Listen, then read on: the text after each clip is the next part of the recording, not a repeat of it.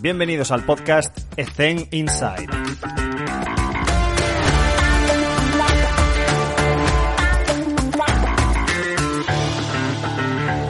Muy buenas a todos y bienvenidos un día más a Ethen Inside. Hoy es el episodio número 100 y solamente quería aprovechar para agradeceros vuestra, vuestro apoyo desde el principio, desde cuando los episodios eran así de 30 minutos, un poco más cerrados, con preguntas más cerradas, y luego fuimos haciendo cambios con vuestros consejos y vuestras propuestas para que se hiciera un poco más informal y se aprovechase un poco más la entrevista.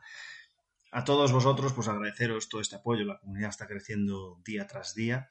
Y, nada, en este caso, pues eh, tenemos con nosotros a Paco Seirulo, eh, que es una persona, pues vamos, que lo vais a ver, que se desnuda con su conocimiento y he intentado desde mi nerviosismo, porque claro, entrevistar a una persona de este calibre, pues requiere preparación, pero ya sabéis que las entrevistas llega un momento en el que ni las preparo, porque es mucho mejor hacerlas de esta manera más informal. Aparecen cosas más interesantes, pero claro, sentarse con una persona de este calibre, pues eh, yo estaba bastante, es de las entrevistas que más nervioso estaba, pero vamos, con diferencia. Espero que esto no haya provocado, que no haya exprimido a esta persona, porque eh, Paco es una eminencia y bueno, ya viste que, ya, veréis que saca unas respuestas que, vamos, eh, te hace reflexionar un montón. Entonces, muchísimas gracias por vuestro apoyo. Espero que disfrutéis la entrevista tanto como yo. Creo que me la he escuchado tres o cuatro veces ya y volveré a escuchármela porque hay respuestas que de verdad veréis que, que te rompe la cabeza los esquemas. Y solamente una cosa, dar tranquilidad a la gente que me está escribiendo por el tema del congreso online que vamos a hacer en julio. Sigue viento en popa, sigue adelante y no aparece ningún tipo de promoción porque inicialmente estoy dando esa, esa, ¿cómo digamos? Esa preinscripción a las personas que de verdad nos siguen, que sois vosotros, los que nos escucháis día tras día en los episodios. Creo que eh, esta oferta la he hecho solamente un par de veces en dos episodios y lo vuelvo a decir. Si hay alguna persona interesada en ese congreso que vamos a hacer online, que hay 10 expertos del más altimo, alt, altísimo nivel y pro, hacen una propuesta de valor gigantesca, eh, si queréis aprovechar el, mayor ofertón que voy a hacer de este congreso, lo único que tenéis que hacer es escribirme por Instagram y yo os paso el link para hacer esa preinscripción. Vale. No va a haber una oferta mayor que esta. Así que si queréis aprovecharla, me escribís por Instagram y listo. Nada más, os dejo con Paco y espero que disfrutéis una entrevista que para mí ha sido muy especial y, está, y lo veréis que estaba muy nervioso. Un abrazo a todos y gracias por vuestro apoyo. Muy buenas a todos y bienvenidos un día más a Ethen Inside. Hoy es el episodio número 100 y tenemos a una persona que es, bueno, no merece presentación porque es que es imposible contar todo lo que ha hecho por nosotros, ha cambiado el paradigma del entrenamiento. Por favor, eh, es un auténtico placer que estés con nosotros, Paco. Paco, ¿qué tal? ¿Cómo estás? ¿Cómo te encuentras? Buenas tardes, me encuentro fenomenal, muy bien. A pesar del virus, eh, aguantamos los que somos mayores tenemos más aguante que vosotros jóvenes, me parece a mí. Bueno, ya empezamos con conflictos, no empecemos con conflictos. Estoy bien, gracias. Estás hecho de otra pasta, eso seguro. No, Paco, bueno. eh, es un auténtico privilegio que estés con nosotros. ¿Podrías contarnos un poco eh, actualmente cuáles son tus tareas en el día a día y cómo, cómo mantienes esa cabeza, eh, ese, ese, esa mentalidad disruptiva que tienes, pues cómo la alimentas día tras día? No lo sé.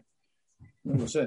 Eh, te digo lo que hago y tú ves exactamente lo que crees que, que Venga. es. Venga.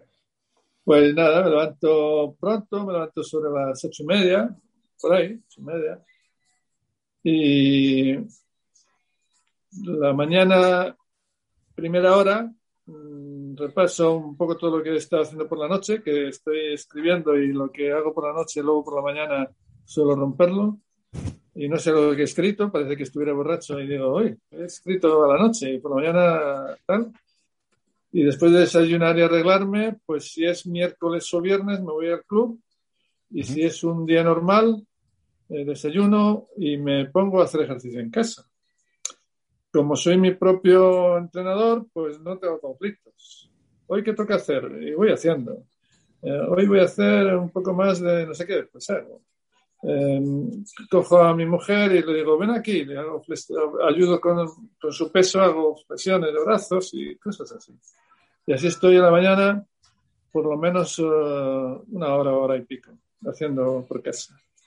Esto es una cosa y luego ducha y ya entonces estoy ya dispuesto. A mm. partir de ahí ya estoy dispuesto, abierto. Normalmente conecto por la mañana un ratito con la gente que están allí y me dicen cómo han ido los entrenamientos, uh, lo que han hecho esa mañana y comer. Y después de comer, cada tarde, a la tarde a las tres y media o cuatro, tenemos otra vez ya hasta las siete. Hoy hemos acabado antes. Los viernes todo el mundo tiene un poco más de prisa. Y hemos acabado pronto y, ya entonces me comentan todo lo que ha pasado en el día. Y si es eh, miércoles o viernes, pues me voy a la mañana al club, estoy por allí. No entro al despacho porque es muy cerrado y hay muchísima gente. Y me protejo bastante hasta que me, este, este, pienso que ya me llegará la vacuna dentro de un mes o así. Y nada más, no es nada extraordinario, es ir, tirando. Por la noche me acuesto tarde, porque ya te digo que, estoy escribiendo cosas y, también te he dicho que muchas de las cosas que escribo por la noche no las entiendo por la mañana. Entonces lo borro y vuelvo otra vez a escribirlo. Qué bueno. Eh, oye, Paco, la pregunta del millón. Em, ¿Te entrenas a ti mismo de la misma forma que prescribes entrenamiento o, tu propio paradigma? ¿Te das cuenta? Sí, yo aplico en mí mi propio paradigma, sí. Hago, varío todo. Varío todo, en vez de caminar para adelante, camino para atrás. en vez de, ¿Podrías, así a grosso modo, decirnos cómo es una sesión de entrenamiento tuya, a ti mismo? Más o menos.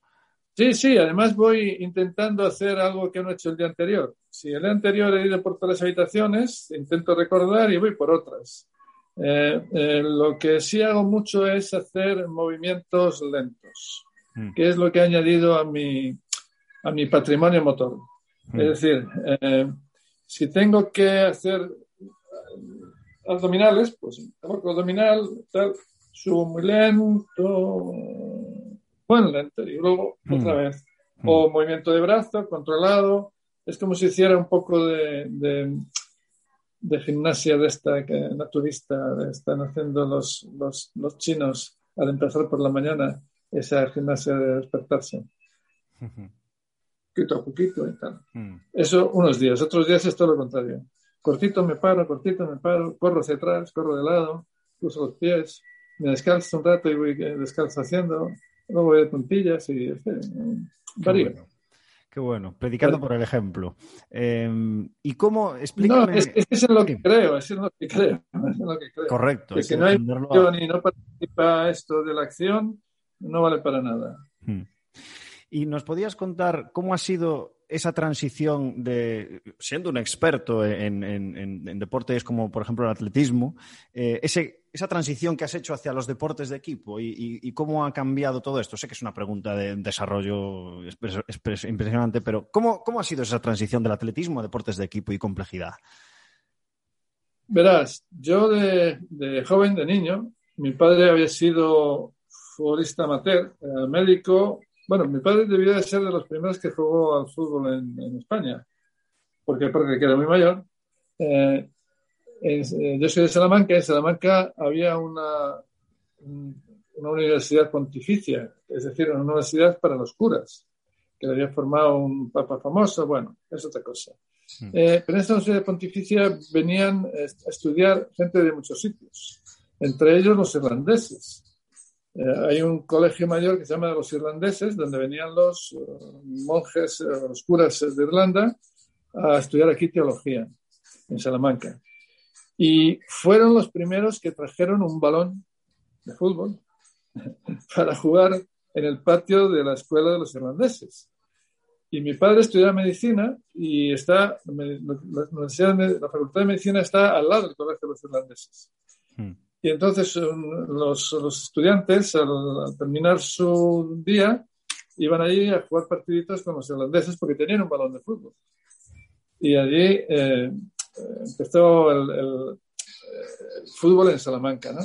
Hmm. Y lo que te iba a decir, que, que, yo también entonces de niño empecé a jugar al fútbol. No tenía gafas entonces, como ahora, de, de pequeño y de mayor no tengo gafas, y en el intermedio siempre tenía gafas. Hmm. Y cuando me rompieron tres veces las gafas, pues ya me dijeron, oye, mejor que juegues a otra cosa. Y dije, bueno, a ver qué hago. Y entonces me puse a jugar a baloncesto un tiempo, con unas gomas en las gafas. También me rompieron una vez la nariz. Eh, bueno, no sé, no, no. Y dije, bueno, pues ¿qué voy a hacer? Atletismo. Me puse a hacer atletismo, estudié atletismo, entrené atletismo, que no, me pegaban golpes en las gafas. Y, entonces eh, fue la práctica inicial y mi atracción hacia la educación física y el deporte fue a través del atletismo. Fui a Madrid a estudiar y me hice entrenador de atletismo. Y ahí empezó, pero siempre he tenido gran, gran eh, no sé, vamos decir, curiosidad por saber por qué nos movíamos, ¿no? por saber por qué las intenciones, la, eh, por qué a través del movimiento nos relacionamos con los demás, con un balón como intermediario.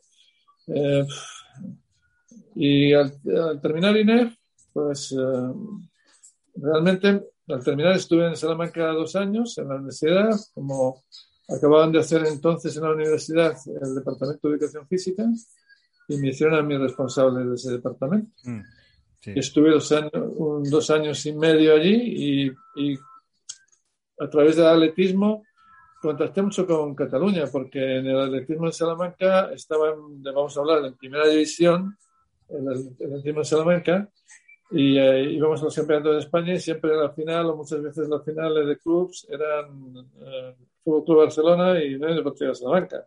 Mm. y, conocía a muchos entrenadores que estaban aquí entrenando.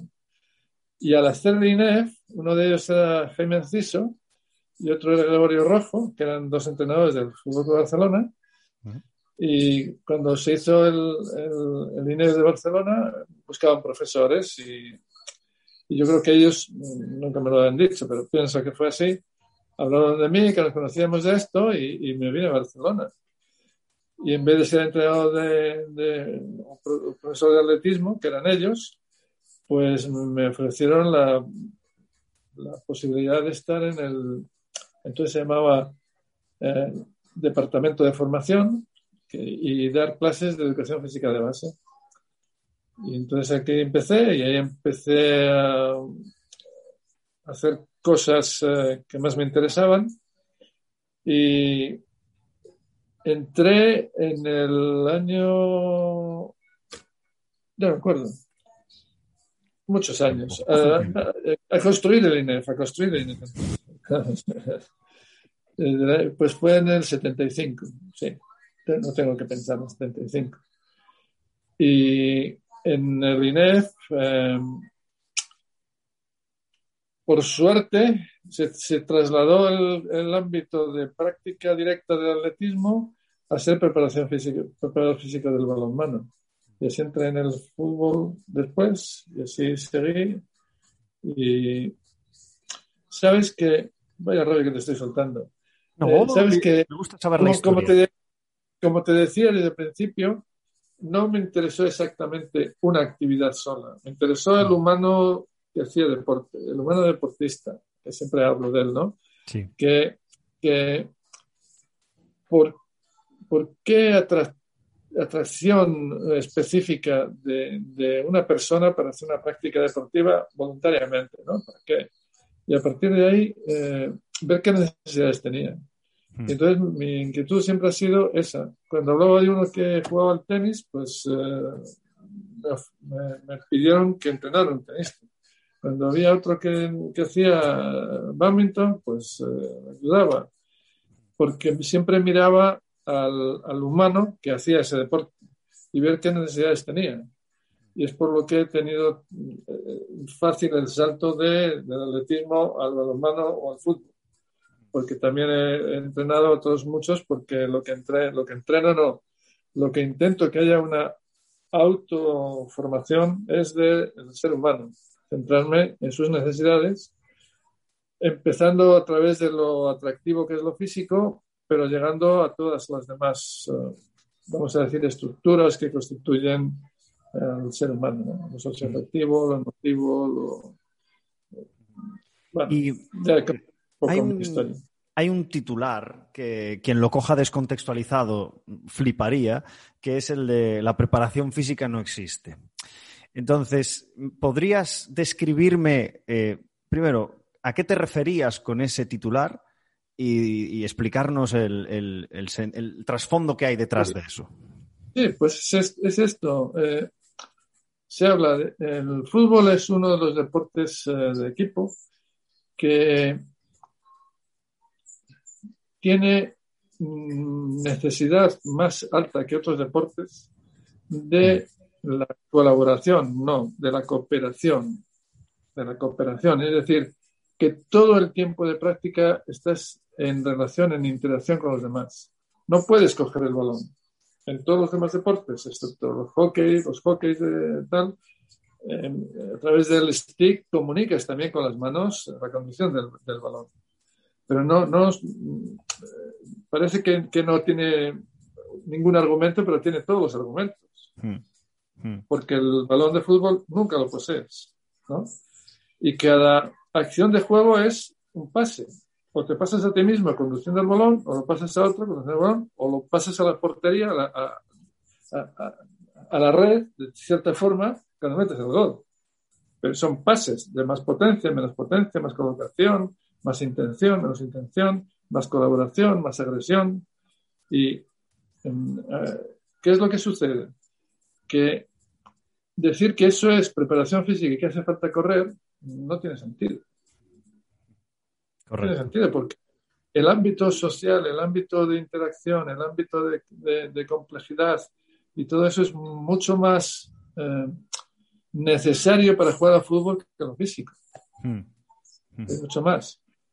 Y más, si llamas preparación física, todavía es más insultante, de cierta manera, porque parece que gracias a, a esa, ese aspecto físico tú puedes rendir más, y no es verdad.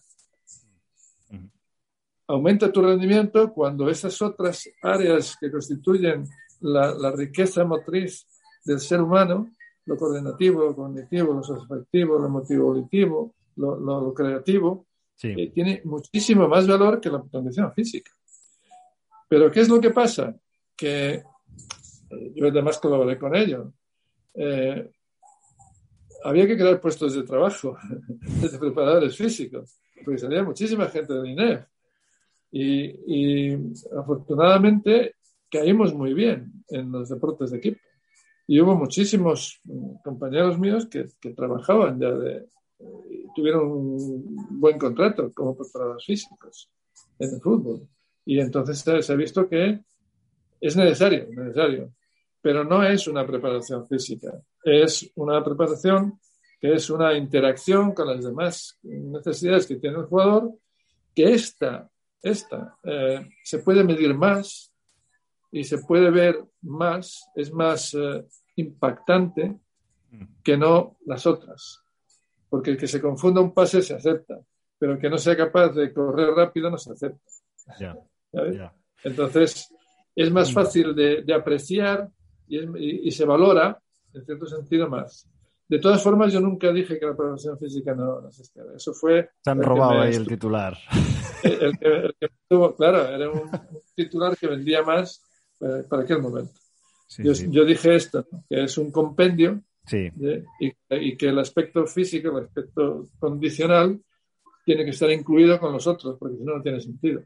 Si no, los grandes velocistas de, de atletismo serían magníficos jugadores de fútbol. Claro, exacto.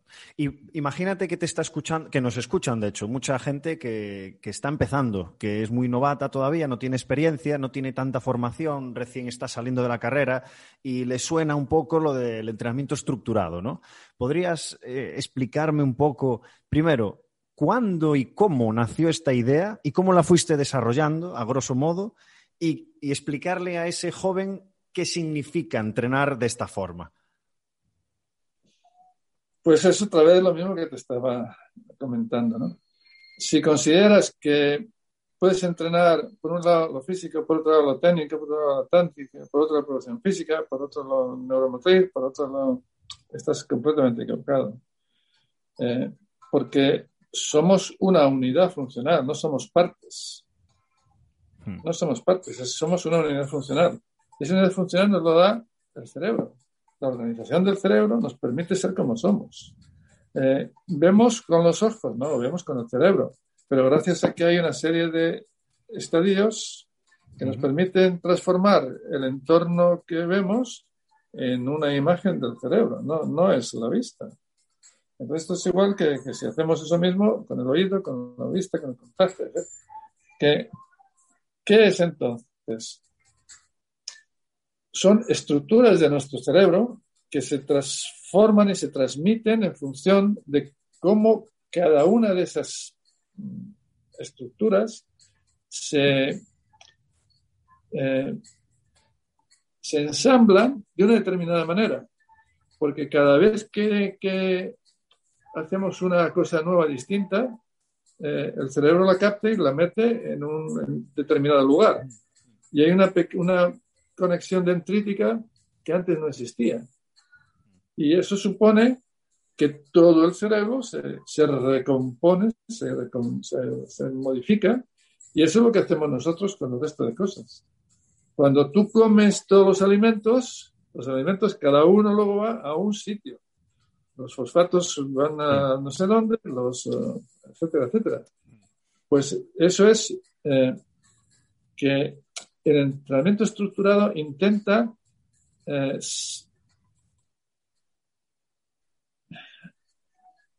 Es difícil. ¿eh? Actuar en, la, en, la, dimensión de la, de la, naturaleza del ser humano.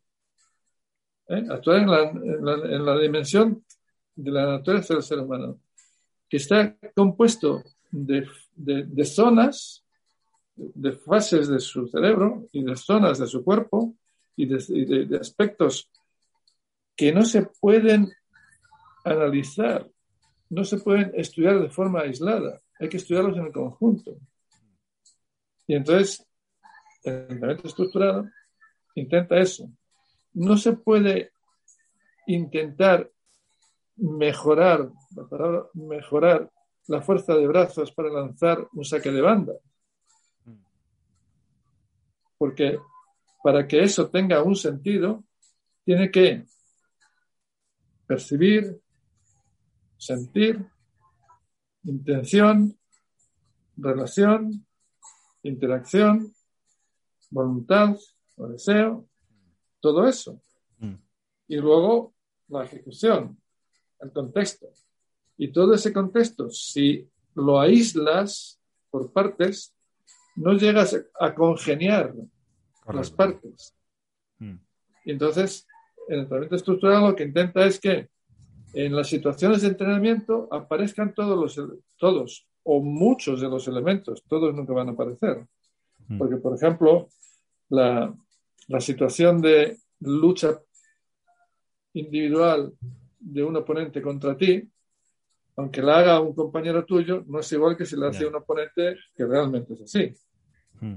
Pero prácticamente todo lo demás se mm. puede simular durante los entrenamientos eh, si constituyes situaciones de la complejidad necesaria para que muchas de las estructuras que componen al ser humano, por eso están las ocho estructuras, motivo, objetiva, que ya, ya, es más conocido, enumerándolas, para que en cualquier situación de las que tú hagas, en cualquier situación, necesites estimularlas, o muchas, o todas, o cuantas más mejor. Hmm, hmm. Y, cuando adaptas al individuo a eso, cada cosa que haces, el individuo, su cerebro, lo trata así, de forma global, y lo va acumulando de forma global. Por eso luego eh, es necesario entender que las tareas, los ejercicios, no son ejercicios, sino que tienen que ser situaciones simuladoras preferenciales. ¿Qué es una situación? Es la realidad del juego, la complejidad del juego, una situación del juego. No puedes entrenarlo cuando no sea una situación del juego. Correr por, correr por el campo o hacer multisaltos no optimiza tu rendimiento. Hmm. Situación.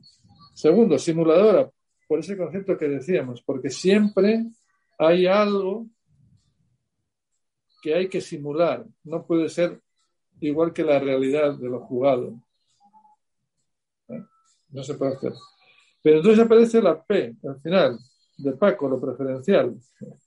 Y es que cuando modificas la situación y la simulas de otra pequeña manera, ese pequeño cambio que utilizas en una repetición posterior, estás creando una prioridad atencional sobre ese fenómeno o ese aspecto que has cambiado.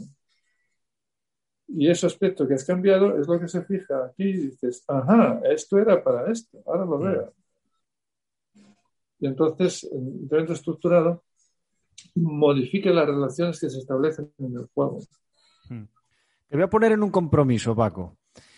No, seguro que no. Sí, ya verás cómo sí. Un aprieto sí, en un compromiso no. En un aprieto seguro. si tuvieses que elegir tres estructuras, las tres más importantes para ti, ¿serías capaz de elegir tres? Esta, esta y esta. No. Me, vino a la cabeza esta pregunta porque en el contexto en el que estamos ahora de competición, que hay tanta densidad de partidos, te deja muy poco tiempo para entrenar. Entonces, ¿priorizarías, voy a cambiar la pregunta, ¿priorizarías alguna estructura sobre otra? Yo creo que en el famoso, maravilloso y irrepetible invento del juego del fútbol, eh, la socioafectividad sería una de las que prioritariamente serían necesarias. Y, desafortunadamente no se hace así. Mm. Se utilizan más mm, aspectos de, recuperación y de estado de forma, es decir, lo condicional, que no lo cognitivo y lo socioafectivo, que son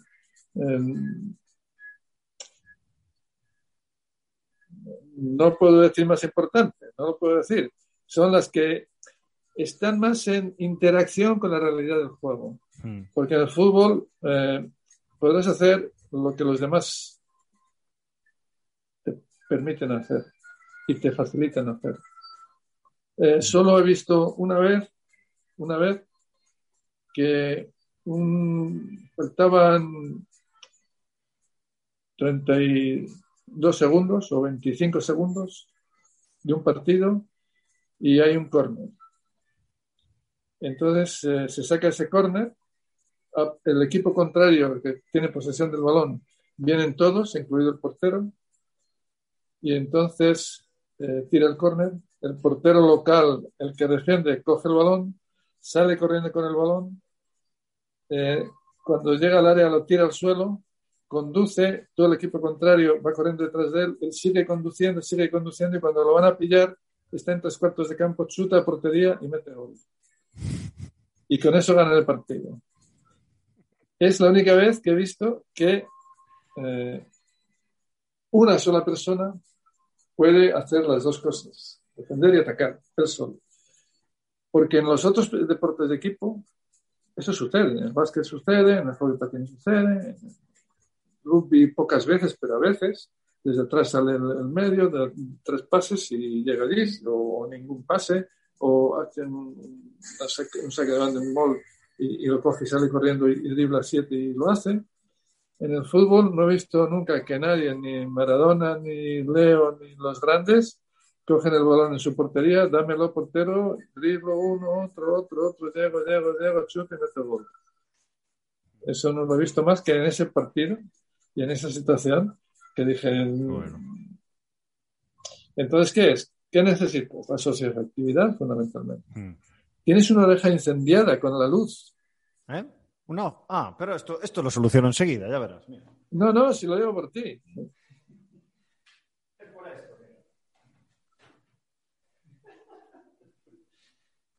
Sí, que se está, se está haciendo de noche cada vez, cada vez más. Pero era, era magnífico, porque te daba, te daba la luz en la oreja y tenías una oreja iluminada blanca. Parecía que, que, eras un, frente, un, ser, mira, un, un ser extraterrestre, parecía. Eh, ¿Qué me vino? Me vino la, la, la socioafectividad y, y, y, ese aspecto um, cognitivo, de darse cuenta de, de, que si cojo el balón y corro ahora hasta el área, puedo ganar, ¿no? Puedo hacerlo. Sí. ¿no? sí. Eh, cuando, cuando, estabas hablando de, del tema de intentar proponer tareas que tengan relación con eso, lo que comentaba, situaciones simuladas preferenciales, eh, me gustaría contarte mi experiencia. Yo eh, tengo 35 años, en los últimos cinco he empezado a aplicar este método y yo soy alumno del máster, este es mi segundo año, entonces ya he podido estudiar realmente cómo se hace bien. Mi experiencia en el campo, yo soy de baloncesto, mi experiencia en el campo es muy buena. Ya medio lo hacía, ahora lo hago mucho mejor gracias a la formación, pero en el gimnasio mm, aún no soy capaz de aplicarlo. Me cuesta mucho porque soy yo solo con 10 jugadoras, porque es femenino, y, no soy capaz de eh, tener 10 estaciones, pongámosle, o 10 personas haciendo su rutina individual con variabilidad, con complejidad, con clústeres, con cada repetición diferente, que haya perturbación, que haya contexto inesperado. ¿Me podrías dar algún consejo de cómo aplicarlo estando yo solo para que le sirva también a otro? Eh, es imposible, pues son 10 contra 1, es imposible. Su efectividad ahí y sales perdiendo. Pero, pero es un equipo, ¿no? Sí, todas claro, Claro. Y unas pueden hacer eso a otras. Tú, por ejemplo, seguramente haces press de banca, a lo mejor, en una estación. ¿Sí? Sí, sí, sí. Pues, eh, ¿cómo harías eh, una serie de press de banca de esa manera? Eh, en, ese grupo de press de banca están tres chicas, por ejemplo. Hace una tres series, la otra tal y la otra tal, y las otras están esperando. Pues esas dos que están esperando pueden incluirle elementos de variabilidad. Hmm. Por ejemplo, que, cada, flexión de esta, una de las chicas está eh, detrás o está delante, y en función de la parte del cuerpo que le toca, tiene que levantarla o moverla.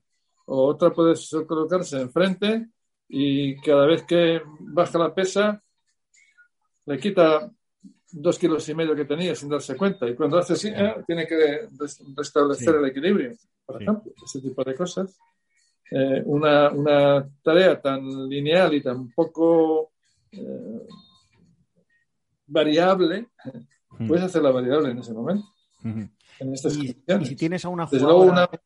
Perdona, continúa. Perdona. desde luego una, una, un jugador solo, eh, lo que te he dicho es lo que hago yo en variabilidad por la mañana.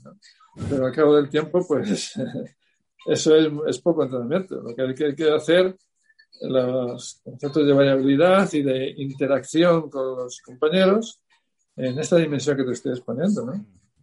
Si tienes que hacer, no sé, un ejercicio de lanzamiento medicinal, pues que, que sea alternativo de tres y que, que fije el que está detrás la forma en que ha lanzado el que estaba enfrente contra la pared y tenga que hacer un lanzamiento distinto en otra dimensión eh, unas veces en movimiento previo al lanzamiento, otras veces en movimiento posterior al lanzamiento, otras modificando las condiciones del lanzamiento en altura, en profundidad, y haces el mismo gesto de lanzar un balón medicinal de dos kilos con esa variabilidad.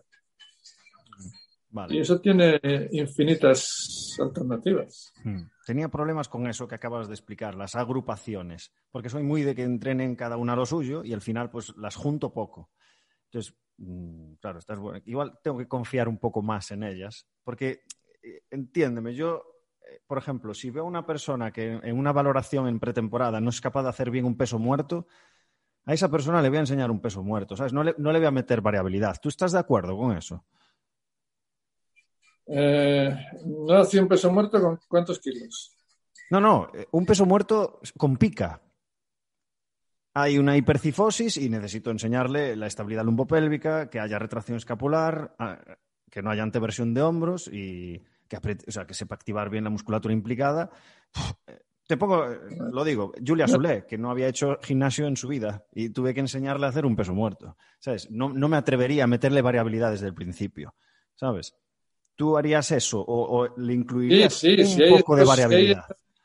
esas modificaciones sí, pero, pero esto es, eh, por eso en el entrenamiento estructural existe en dos tipos de entrenamiento, el coadyuvante y el optimizador. El coadyuvante es el que mm, no, no es necesario hacer tanta variabilidad, Mm, pero que ayuda a optimizar luego, el, a, a coadyuva con Mm. eh, la posibilidad de que luego el entrenamiento optimizador sea en las condiciones ideales. mm, Y ese es un, un claro aspecto del entrenamiento coadyuvante del propio, mm, la vale, propia vale, vale, condición de, de- de- de entrenamiento estructurado, claro. Mm, Vale. Eh, Paco, eh, a, a ver si te acuerdas, pero eh, porque ha pasado mucho tiempo. Si, ¿Qué te hubiese gustado saber desde el principio, desde que te iniciaste como profesional? Hostia, pues me hubiera que me hubiesen me, hubiese gustado que me contasen esto desde el principio, saberlo desde el principio. ¿Acerca de qué? ¿Del De lo entrenamiento que sea, o de lo que sea. de lo que sea de la vida? algo que sí, algo que has aprendido con la experiencia que dices, si lo hubiese sabido desde el principio, lo hubiese aplicado desde el principio. Es una pregunta astuta.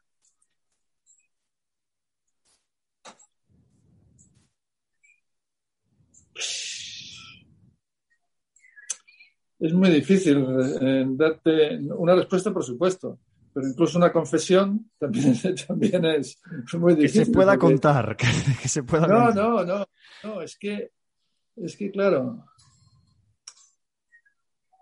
eso no quiere decir que lo haga todo perfecto, sino es que creo que todo lo que ha sucedido ha sucedido por un proceso. Y como los Mm. procesos son complejos, el inicio de, de, la, de, mi, de mi modelo complejo está pues posiblemente en eso que te decía, ¿no? Cuando estaba en Salamanca jugando a fútbol, que tuve que ponerme a jugar a, a básquet y Mm. después a atletismo. Pues si me hubieran dicho desde el principio que haciendo atletismo eh, iba a hacer lo que soy ahora, pues a lo mejor hubiera hecho desde el principio atletismo, no lo sé. Claro. Pero es, es muy difícil de... Nunca me he parado a, a idear eso. Yo creo que todos los procesos humanos son complejos y que depende de... Si yo, por ejemplo, no hubiera hecho atletismo, pues no hubiera conocido a lo mejor a esos tres señores que conocí. Claro. Y cuando los conocí, a lo mejor eh, cuando abrieron el INEF, ellos no hubieran hablado de mí. Y a lo mejor no hubiera venido aquí, eh, etcétera, ¿no? Es, no hay una cosa definitiva que lo que sí estoy contento de haber hecho lo que he hecho porque me he dado cuenta que es lo, lo, lo que desde muy pequeño tenía esa sensación de querer ser lo que, lo que estoy siendo. Mm. Eh, Sí. Porque me gusta, me gusta mucho ayudar a que la gente se sienta feliz. Y yo en el fútbol he- y en mi actividad como, como deportista siempre he cuidado mucho que, que la gente que está a mi alrededor, que disfrute y que sea feliz con eso. ¿no? Mm. Tanto compañeros como, como deportistas o como cualquier persona en que. Eh, yo ahora estoy intentando que tú seas feliz. Yo soy muy feliz. Y ahora más. Sí, Intento, es- no, inte- intento no de- destruir tu felicidad. Intento que que me preguntas te haga, te haga sentirte feliz porque estás en ello. ¿no? No, no te conozco, no te conozco na- absolutamente nada, pero sí que percibo a una persona que, a pesar de que tiene unos principios y unas ideas y un paradigma muy estudiado, muy reflexionado, que estás constantemente eh, buscando nuevas maneras de mejorar el sistema o el paradigma. O sea, eres abierto a dentro de cinco años, igual esto da una vuelta de tuerca y hay que hacerlo de otra manera, ¿no? Yo creo que dentro de cinco años no. Yo creo que si por las noches estas que estoy ahí escribiendo cosas raras, un día acierto con la clave, eh, no va a tardar mucho tiempo. No me des cinco años. ¿Estás haciendo otro libro? ¿Estás, ¿Vas a publicar otro libro? Sí, estoy en ello, estoy en ello. Pero de- sobre el fútbol. Estoy ahora en un par de cosas. Mm, qué bueno. Uno qué bueno. persona y este por mi cuenta. Mm, mm. Sí. Muy bien. Eh, Paco, esto no... Dime, dime, dime. No, no, que creo que esto no para nunca. Si es que. Me gustaría tener, iniciar ahora y quitarme 20 años para volver a hacer lo que, sea, lo que sea ahora, darme tiempo a, hacerlo, ¿no? Hacer todo eso. eso. Eh, Paco. Mm. Todo, lo nuevo que tengo esperanza. ¿Cómo, cómo? Perdona, perdona. Como para poder hacer todo, todo esto nuevo que tengo ah, presente ahora. Lo que estás trabajando. Para poderlo llevar a cabo, porque no me va a dar tiempo. Porque aunque va muy ¿No te muy parece deprisa, suficiente todo lo que has hecho por nosotros, Paco? No, yo no he hecho nada por nadie, por favor. He hecho. Indirectamente, he quizás. propuesto- no, he propuesto cosas que para mí han sido muy lógicas y que gracias a los demás eh, he conseguido verlas. Hmm. Ha sido así, ¿no? Unas otras personas han influido en mí y unas otras. O sea, he tenido la inmensa suerte en el en Barça de cada día que salía a, a entrenar había algún grandísimo jugador de fútbol delante de mí que me estaba enseñando. Hmm. Yo he aprendido muchísimo más de Leo, de Andrés, de Xavi, de Busquets, de Cesc, de, de esos jugadores del centro del campo que crean, que, que hacen, que construyen, muchísimo más que de los libros. Hmm. Muchísimo más. En los libros he aprendido filosofía y he aprendido la vida. Hmm. ¿Recomendarías algún, algún libro? No, Es difícil. solo escribiría un libro que te lo voy a enseñar. Venga.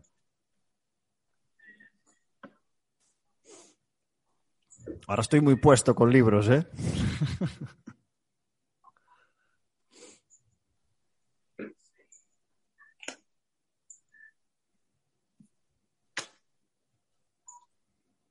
El árbol del vivir. Este lo conoce mi novia seguro. ¿De qué trata? Humberto Maturana y Ximena Ximena Dávila. Dávila. Hmm. pero Humberto Maturana, el de el biólogo. Eh, este libro es de los pocos libros que tengo hojas dentro, hojas anotadas, amarillo puesto, no lo ves, pues amarillas señaladas, frases. Abro por aquí, ¿Y de qué trata? maravilloso, del vivir. ¿Por qué somos como somos? Y, y cómo, además, lo tengo muy en estima porque yo hablé con él por teléfono una vez y se lo pedí y entonces me lo mandó. eh, me escribió, estimado Francisco, con mucho cariño, hasta que nos encontremos en algún lugar del mundo. Humberto Maturana. Fíjate, qué bonito. Pues este es el único árbol, esto, igual que el árbol del conocimiento que escribieron hace tiempo, pues él ha hecho esto y, es un maravilloso libro que creo que es- está muy poco leído y a mí me ha servido mucho. Bueno, ya te digo, mira cómo tengo de, de cositas, de papelitos, de notas. Hay mucho No me gusta post ahí, sacar- ¿eh? No me gusta, sí, no me gusta sacar nada del libro, sino pongo un post y cuando tengo un problema, pues abro el post y veo aquí. Qué bueno. Pues a ver si le sirve a alguien. Qué bueno. El buen docente no nace. No sé, estas son cosas.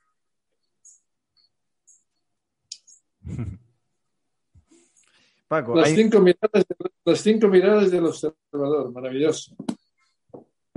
Muy bien, lo dejamos anotado por si le sirve a algún oyente. Eh, Paco, te tengo que confesar y pedir perdón porque hay una pregunta que hago siempre, que, que no te lo he comentado previamente, que es que si puedes compartir con nosotros un error cometido y su lección aprendida. Y normalmente a- a- ahora estoy preguntando por alguna cagada, literal. Y si se puede compartir, claro, por supuesto. Además, en el tema de la complejidad, seguro que, que se puede contar algún error.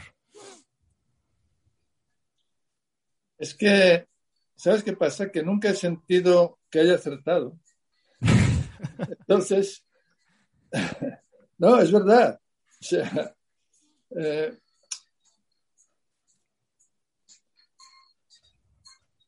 por más que pienso, mm, no es que no haya hecho ninguna cagada, sino que creo que, he hecho cagadas continuas, porque son eh, eh, situaciones que propones y ves que, los deportistas cuando las están acometiendo, a unos les salen y a otros no les salen. A unos eh, entienden como agradable y otros como desagradable. Es decir, que, que realmente eh, ahí ya está la cagada, ¿no? Que no has acertado con muchos. Y eso sucede prácticamente cada entrenamiento. O sea que las cagadas son continuas. La lección será relativizar un poco entonces el error, ¿no? Bueno, no sé. Es que, es que esas cagadas es cuando estás aprendiendo. Mm. Cuando veo que sucede esto y por qué estos dos no le ha salido lo que querían y a estos sí, porque no he adecuado la práctica a un término que sea mm, suficientemente, no de dificultad, sino de interacción, mm. que no han llegado a comprender. Entonces, es cagada. O sea, hago situación simulada preferencial. Y cuando veo que la preferencia para unos ha existido, porque pregunto, oye, ¿qué crees esto para qué ha sido? Y otros dicen, ah, yo qué sé, tal, no sé qué. Pues ya está la cagada.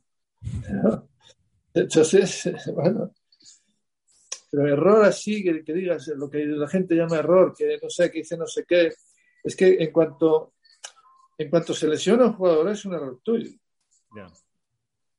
Cuando se lesiona un jugador, o sea, todas las lesiones que he tenido son errores. Eh, la justificación de que haya lo que llaman preparador físico, para mí un entrenador de, que se dedique de forma preferente a relacionar la estructura coordinativa, cognitiva, socioafectiva y, y sobre todo condicional, eh, si el entrenador te lo permite, como yo he tenido la suerte que me lo han permitido, pues es que tengo, mm, vamos a decir, mucha responsabilidad, mucha responsabilidad acerca de las lesiones. Las lesiones siempre es una cuestión fortuita porque el, que se lesiona acomete situaciones no previstas lo suficiente para su nivel de actuación o de interacción y puede caer lesivo. Otras veces puede que no pero puede ser más próximo un porcentaje mayor de incidencia en una lesión. Entonces, eh, yo creo que con la variabilidad, la variabilidad bien entendida, no la variación sencilla de eh, hoy hago A y mañana hago B, sino sobre A, la variabilidad de A debe de evitar esas lesiones. Hmm. Entonces, cada vez que hay una lesión es una cagada por mi parte, porque yo sé que los entrenadores eso no lo hacen y el resto de gente que está compartiendo conmigo la responsabilidad del equipo eso no lo hace. la competición no ayuda tampoco, porque biológicamente no hay tiempos de recuperación. ¿No? Eso es otro problema, claro, claro, es lo que te iba a decir, que por eso esas, te iba a decir ahora, es que esas cagadas que te estoy explicando son cagadas, pero las comparto con el entorno agresivo que es la gran competición, las muchas competiciones, que los jugadores a lo mejor en, un momento no están para jugar y no lo dicen, porque estiman que otro jugador le puede coger el puesto, y todas esas cosas inciden en la lesionabilidad. Mm. Pero para mí esa, esa sensación de que cada vez que hay un jugador, bueno, siempre jugadores, ¿no? tenido, jugadores han tenido solo en otros deportes. Mm. Y es curioso que cuando he entrenado deportistas individuales, no he tenido nunca lesiones. También he entrenado individuales de deportes que, podían no ser muy lesivos. Aunque he entrenado lanzadores de martillo, lanzadores de peso y saltadores de longitud y triple, y con eso he tenido poquísimas lesiones. Mm. Poquísimas lesiones. Que yo que cuente así graves, ninguna. Y, yo creo que es por, ese elemento de variabilidad que te estoy explicando. Y sobre ese concepto de variabilidad que comparto al 100%, eh, hay el problema de la, no llamémosle cultura o historia, ejemplos. En baloncesto es muy común, bueno, no es, no es muy común, yo creo que el 100% de los equipos calientan en el partido al final de todo haciendo una rueda de entradas. Esto ¿Qué opinas de esto? Y, también me viene a la cabeza volumen de tiro, ¿no? Venga, vamos a hacer walkthrough y vamos a hacer 50 tiros. 5, 5, 5, 5, las dos canastas. ¿Esto sirve de algo? ¿Qué piensas de esto? Sí, sí es que todo sirve. El problema, no es que sirva o no sirva. El problema es si la adecuación que tú haces es suficientemente variada y variable para que la repetición no sea una repetición, si no sea un ensayo. Hmm. Que es distinto. O sea, que sea un porcentaje bajo del cómputo global. Claro, ¿no? Pero aparte de eso, es que si tú dices, yo como soy, voy a ser alero, voy a tirar desde aquí en esta posición, que me pasen balones, tú ves eh, muchas veces en los entrenamientos que nos mandan o que vemos de los grandes tiradores estadounidenses, eh, cómo entrenan, que tienen un, saco, un saco, una persona allí con, con balones, le tira, pasan, pum, pum, pum, pum, 20, 25, 30, 40, 50, 60. yo en eso no creo que le dé la tranquilidad del juego. Si hace eso mismo, pues con un pase distinto, de recepción distinta, de gesto distinto, de trayectoria distinta, a lo mejor inicialmente tiene menos probabilidades, pero sucesivamente, cuanto más hagas repetición en variabilidad de eso, va a tener un mayor éxito, porque en el juego, el juego, mm, habitualmente, cuando hay juegos de cooperación o juegos de interacción, no se dan mucho las condiciones iguales. Mm. En el fútbol, nunca. En el básquet, como se juega con las manos, pues posiblemente se dé más. Y en el voleibol, lo mismo. Todos esos deportes, aunque el voleibol también exige de una cierta variabilidad. Pero claro, si tú te colocan bien el balón y te lo ponen a 2.47 y los demás saltan a 2.15, tú la pegas y haces tanto. Entonces, en eso se basan, justo. Se basan en que, siendo más fuertes, más altos y haciéndolo más veces, eh, los demás no son capaces de hacer eso y tú ganas. Hmm.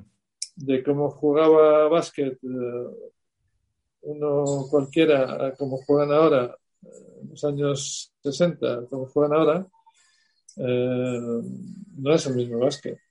Sí, sí, sí, sí. Paco, tengo aquí escrita una cosa. Esto es personal para mí, ¿vale? Permíteme el lujo.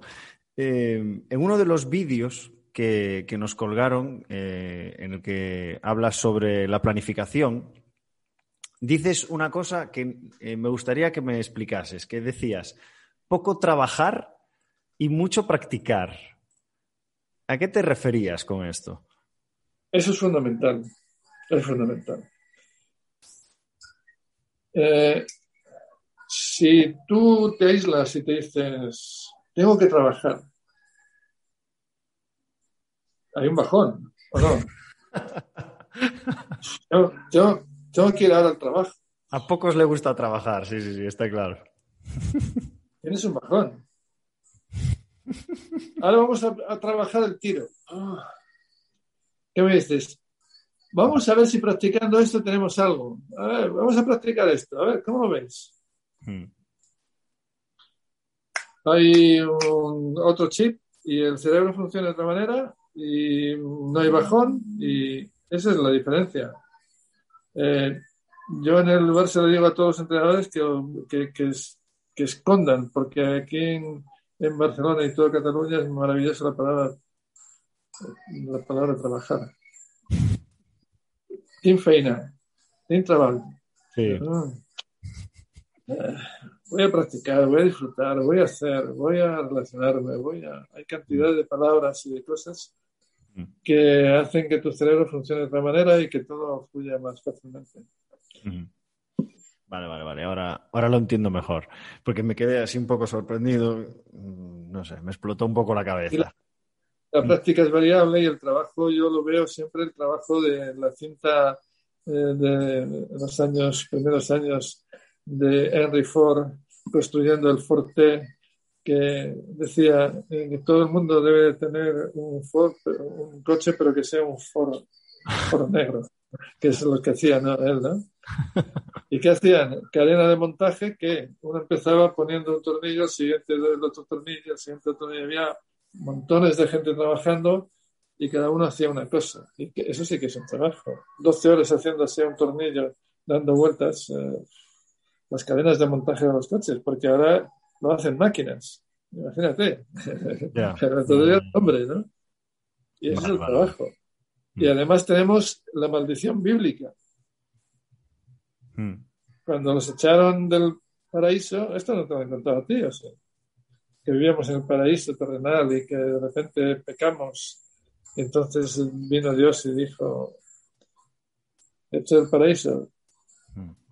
te ganarás el pan con el, la maldición, te ganarás el pan con el sudor de tu frente. Trabajo. Es correcto, es correcto. es que está muy instaurado en el argot de nuestro, de nuestro, de nuestro gremio. Voy a intentar cambiarlo, porque yo lo digo mucho. Vamos a trabajar esto y lo otro, correcto. Pero es que además eh, creo, creo que el socialismo fue el que dijo que el trabajo dignifica y fue una persona concreta que lo dijo.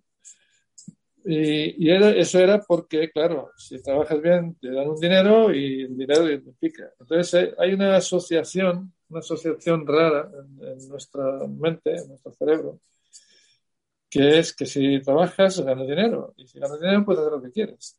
Pero es que practicando, estás haciendo lo que quieres ya. No tienes que pasar por el círculo del dinero, ni de la dependencia del que te paga. Entonces es cuando realmente eres libre aunque te pagan por eso, la libertad la tienes metida. Y dicen, ¿cómo aguantas tanto tiempo en tu, en tu trabajo? Y digo, no, es que yo en mi vida he ido a trabajar. En mi vida he ido a trabajar. He ido a divertirme, a relacionarme, a, ayudar, a cooperar, a que me ayuden. Y eso creo que es eh, una filosofía de vida que por lo menos a mí me ha ido muy bien. Y como me ha ido muy bien, la propago y el que le puede ir bien, a lo mejor a otro le gusta más ir a trabajar y sufrir todos los días del trabajo. voy, a empezar, voy a empezar a, aplicarlo esto, seguro, porque tiene todo el sentido del mundo. Em, Paco, para, ir acabando las últimas preguntas, eh, me surgió también otra duda relacionada con el feedback. Y vamos a ponernos en el extremo, que es, me lo llevo al básquet, perdona, que es el deporte que domino. Eh, pues yo qué sé, estamos haciendo un partido, una, una situación preferencial, simulada. Y al entrenador no le gusta lo que está viendo porque no va con la filosofía de juego, con el modelo de juego que quiere instaurar en ese equipo. ¿Cuándo paras? ¿Cómo paras?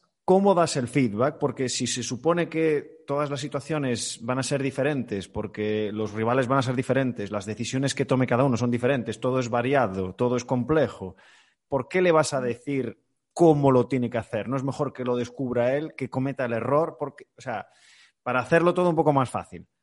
¿Cuándo intervenimos? ¿Cómo paramos la tarea para reconducirla? ¿Y qué feedback damos? ¿Y de qué forma? Bueno, bueno, bueno. Eh,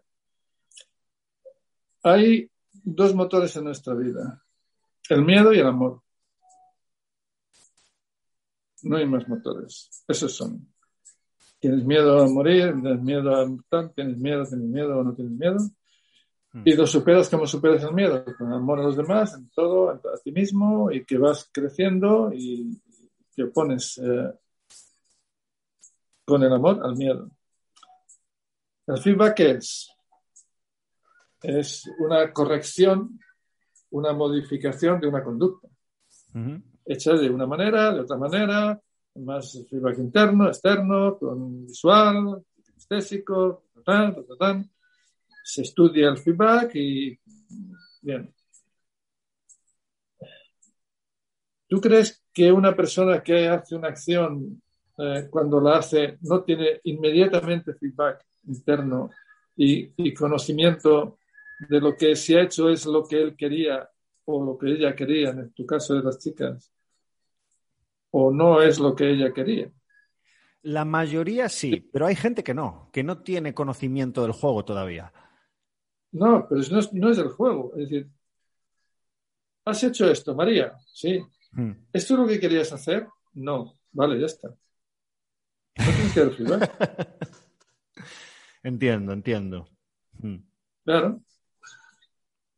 Eh, sofisticamos demasiado la naturaleza humana con este tipo de cosas y con esas otras cosas que, que ahora aparecen. Todos, la forma de evaluar con, con el, los GPS, con tal, estamos intentando eh, controlar, no me gusta la palabra, pero sí, es controlar, que sucedan las cosas como nosotros queremos. Las cosas suceden como, como suceden. Son casualidades que se dan, confluyen y aparece, emerge una cosa. Entonces, en, en, en, el feedback, ¿qué es? Tienes que procurar que conozcan mentalmente qué es lo que quieres. Pero no, tienes que plantearlo como lo que tú quieres. Siempre como queremos en los deportes de equipo. ¿Qué os parece que queramos esto? Hmm. Vamos a jugar a, ¿os gusta jugar rápido? ¿Os gusta jugar lento? ¿Os gusta apurar los segundos que tenemos de posesión? ¿Os gusta? ¿Os gusta? ¿Os gusta? ¿Os gusta? ¿Os gusta? ¿Os gusta? ¿Nos gusta? ¿Nos gusta a todos? ¿Nos gusta a todas? Y cuando confluimos en una dimensión global, ¿sí? El feedback es inmediato. Ya no tienes que participar casi. Hmm. Cuando hay esa conjunción de energías, que es lo bonito de los deportes de equipo. Esto es difícil. Porque, ¿eh? Eh, se ha pasado en los deportes individuales el feedback, claro. Si tú quieres hacer un, un pues eh, una figura de la, de la gimnasia que lo hizo Sukahara en su día, y aparece ese movimiento en la barra. Y entonces, vídeo de eso, tú, Juanito, vas a hacer el Sukahara ahí, y yo te voy a decir cómo se hace. ¡Eh! La mano tienes que separar un poco más. Eh, en la segunda vuelta tienes que juntar los pies. Eh, sí. Feedback, ve, mira y tal. Pero en los juegos, no. En los juegos, no. En los juegos, eh, la identidad de cada uno se muestra en el juego. Y tienes libertad. Y solo el feedback está en que cuando tiras a la canasta entra. ¿Eh? Entonces, la realidad te sirve de, para identificar tú mismo si lo has hecho bien o lo has hecho mal. Cuando has dado un pase y te han cortado el pase, ya tienes feedback. No necesitas que llegues luego, eh, tenías, que haberlo dado picado, que no viste que venía. Es lo que se hace. Sí, sí, lo vi, anda, anda, anda que lo vi. claro. Y lo que haces en el feedback es machacar y crear miedo montones de veces el feedback en los deportes de equipo es eh, crear miedo, o bien por la autoridad que tienes tú, o bien por ir, eh, no, poder jugar libre, en el sentido de elegir cosas que, que vayan a los demás. Correcto, correcto. Pero es que sabes qué pasa, que tenemos un oficio que, como tratamos con seres humanos, eh, creemos que todos los que están a nuestro alrededor piensan como nosotros o que se, se aproximan mucho con tal de hablar con ellos. Y luego realmente en el interior no es así. Por eso es muy necesario lo emotivo volitivo del juego. Mm. Ahí aparece. ¿no? Eh, las relaciones interpersonales y los deseos. ¿Por qué viene a jugar esta chica a básquet conmigo? Pero ¿por qué de verdad? No voy a pasar el rato. ¿Por qué viene? ¿Por qué es? Y yo cuando he entrenado gente de muchos deportes, como sabes, yo me acuerdo de una chica, un padre que vino con una chica y me dijo, eh, eh, me han dicho que es muy entrenador, que has entrenado una especialidad, no digo la especialidad porque si no a lo mejor se sabe la chica. tal, te traigo a esta chica, tal, tal, que tiene mucho talento y que va, tal, tal, tal. Ah, pues muy bien, muy bien, muy bien. Entreno tres días eh, con esa persona ¿Mm? y le digo, mira, mañana me vas a escribir eh, una carta hablando sobre, sobre ti y el juego. Me escribió la carta eh, y digo, pero sé sincera, lo sincero. Si no, no hables de, cosas. Yo, es, como si yo fuera un amigo tuyo que me cuenta qué esperas tú de este juego y cómo, por qué estás aquí y tal, ¿no? Y vi lo que me contó, lo leí y le dije a su padre a las dos semanas estuve, para que no viera que había causa-efecto.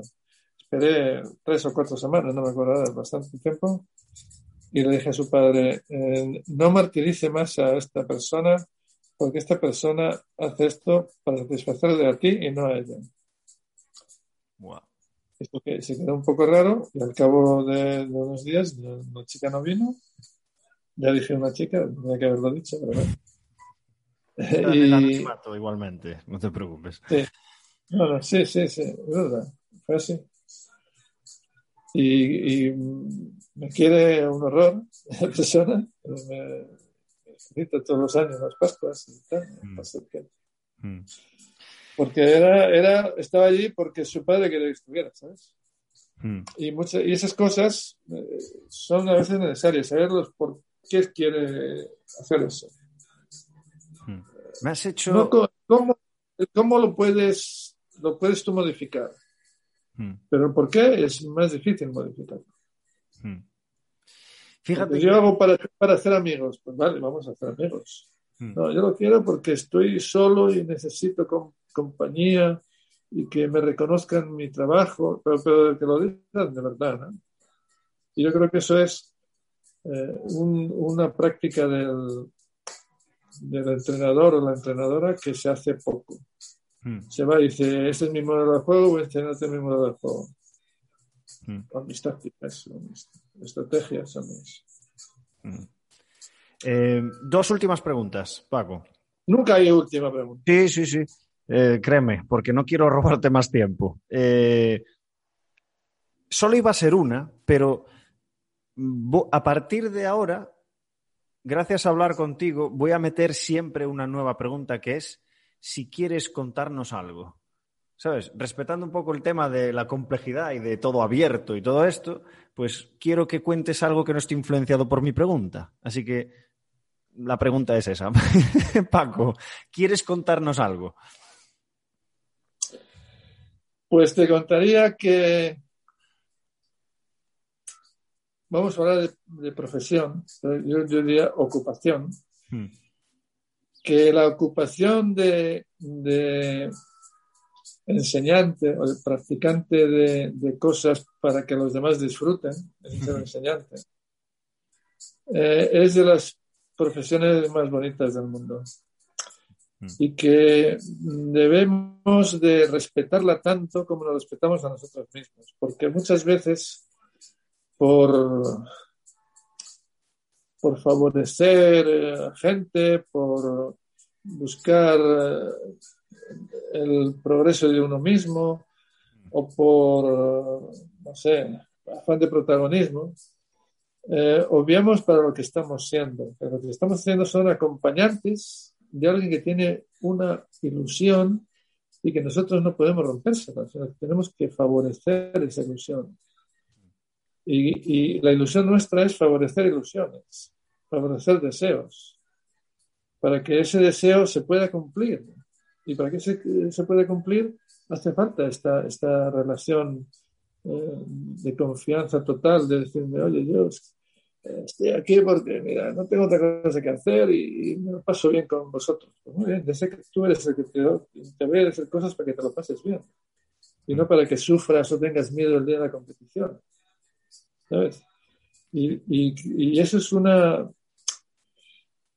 es una circunstancia maravillosa en la vida que podamos participar de eso y, y, y, mostrarnos de esa manera con la gente, ¿no? yo no te conocía de nada, pues ahora te conozco. y ya sé tus intereses y tus cosas. Y yo supongo que tú de mí lo mismo, ¿no? Pues eso es lo bonito del intercambio. Que no es, eh, no hemos hablado ni de tácticas, ni de técnicas, ni de, ni de progresiones pedagógicas, ni, y eso es lo bonito. Y, hemos disfrutado un rato. Yo por lo menos he disfrutado, podemos estar aquí hasta las 12 si quieres. Me alegro, me alegro. Eh, pero, pero no va a ser así porque te prometí que iba a ser corta. Eh, y siempre termino de la misma manera, Paco. Siempre hago esta pregunta. Paco, para concluir, me da mucha rabia, pero para concluir, Paco, ¿qué consejo le darías al Paco Seirulo de 20 años? El Paco Seguro de 20 años.